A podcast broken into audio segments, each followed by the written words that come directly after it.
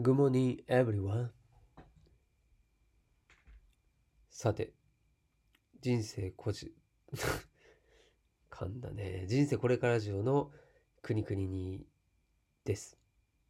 はい。国々にの時間がやってまいりました。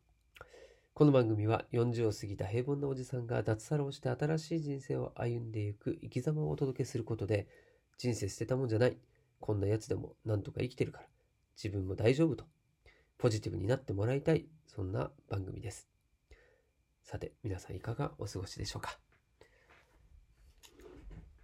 今回のテーマは、温泉コンテンツがえー密かにざわついているぞというお話ですね。はい。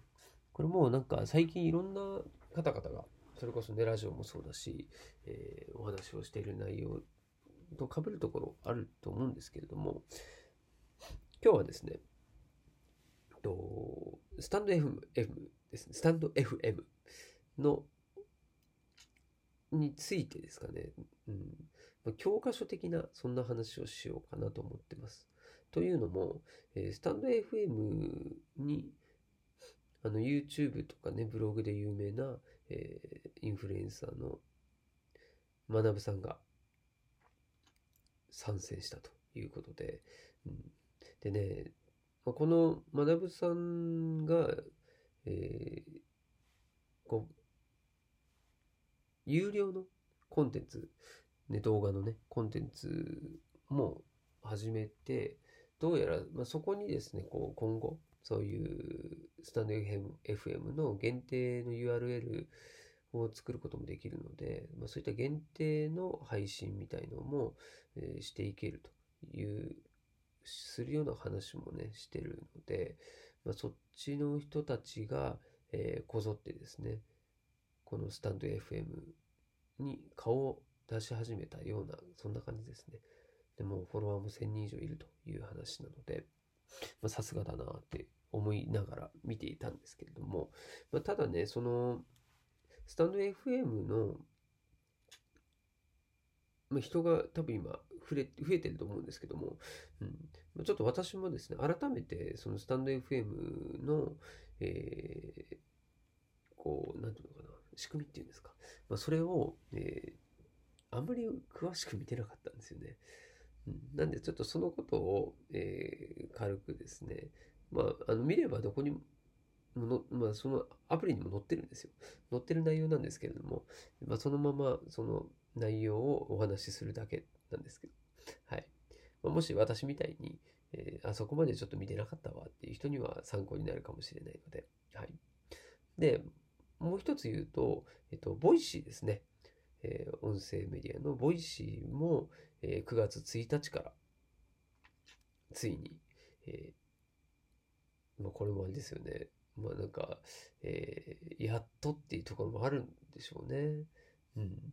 この有料コンテンツになったということで、もうこれも、やり方はいろいろあったと思うんですよね。それこそ、その、月額制でね、例えばなんだろう、あの、Spotify とか、まそれこそ、ね、あの、Amazon プレミアムみたいな、そういう、いわゆる、このサービスにお金を払ったら、えーそこにあるサービスは全部使えるよっていうような、まあ、そんなコンテンツにもできたはずなんですけどもね。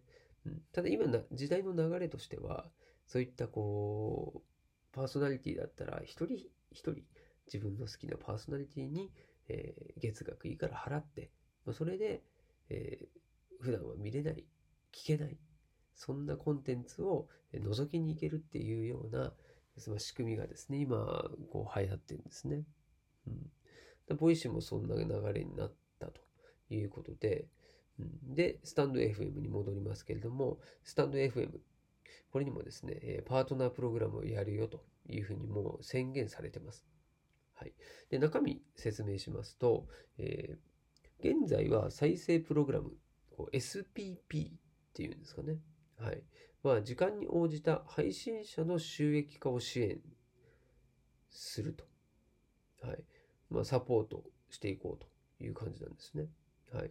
で、えーこの継続的な配信をサポートするためのプログラムっていうふうに書かれています。はい。で、この、えー、SPP の対象者は、スタンド FM の収益化機能を利用することが可能になりますよということで、はい、これ、来ました。 Voicy と一緒です。審査制。ねちょっとこう、がっかりした人今いるんじゃないでしょうか。審査制ならちょっとと。私、いや僕は受からないんじゃないかと。うん。チャレンジしましょうよ、一緒に。うん。でね、この、パートナープログラムっていうのは、えー、どうやら種類があるらしくて、えー、コンテンツ販売っていうものと、えー、あとはサポーター機能。これが有料月額会員っていうこの2つをですね、え開始予定だよっていうふうに言っております。はい。で、じゃあ、どんな感じなのっていうのをですね、ちょっと軽く、これも書いてあるのそのまま言いますけど、投稿のその再生時間に基づいた収益を受け取ることができるんだよと。で将来的には、え広告を表示表示し、その収益の一部を、え還元するという想定をしているよと。これは本当に YouTube 的な感じですよね。うん。なんで、当然番組の間に、前後とかにですかね、うん、広告がこう入ったりする場合があるよと。うんはいはい。で、この収益還元のロジックについては利用状況を見ながら調整を行っていくということ、いくということで、これは手探りでいく感じですかね。はい。で、現在は、このライブ配信、はい、出ました。スタンド FM さんはライブ配信ができる。これはね、魅力ですよね。はい。そして、このライブ配信の再生時間は、えー、カウントされません。はい。ですが、今後は対応予定ですって書いてます。つまりこれもライブ配信をしないではないですね。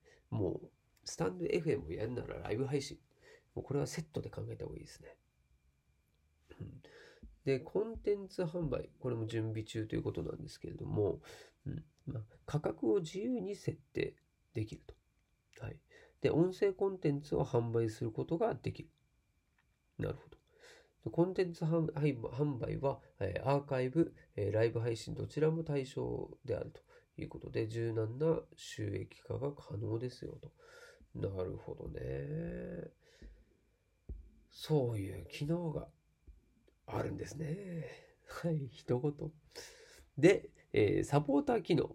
これも準備中ということで、えー、このチャンネルを応援してくれる、えー、有料月額ユーザー。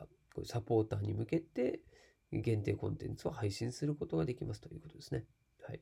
サポーター限定にする時間を1秒単位で設定できるということで、放送の8割は全ユーザーが再生可能。残りの2割をボーナストラックとしてサポーター限定で配信するという使い方も可能ですと。なるほど、なるほど。楽しそうですね。うん。で、この、まあ、プログラム。はい。まあ、これ審査制ということなので、この審査が、え、通らないと、そもそもこういう収益化はできないよということになってますんでね。うん。まあ、その、えー、どうやらアルゴリズムっていうのは内緒みたいですね。うん。ただ、えー、ここに書いてるのは、えー、YouTube とか、SNS とか、そういったこう、なんですか、フォロワーとか、えー、多分その発信の内容でしょうね。そういうものも加味されるよというのは言ってるので、うん。なんで、そ、ただ、話してればいいってことじゃないということですよね。残念。頑張んなきゃいけないということです。はい。なんで私も、うん、スタンド FM と、あとヒマラヤラジオ、ポッドキャストという形で、えー、いろんなコンテンツに手を出しているので、うん、やっぱりですね、もっとこう話をする楽しさ、これを、えー、まずは皆さんにお伝えできるように、えー、日々精進していきたいなと思ってますし、まあ、自分が楽しまないとね、周りを楽しませることはできない。これはもう本当自分も感じるんですよね。やっぱ一リスナーとして。はい。なので、えー、聞く方も喋る方も、えー、楽しくできたらいいなということで今回はおしまいにしたいと思います。では、Have a nice day!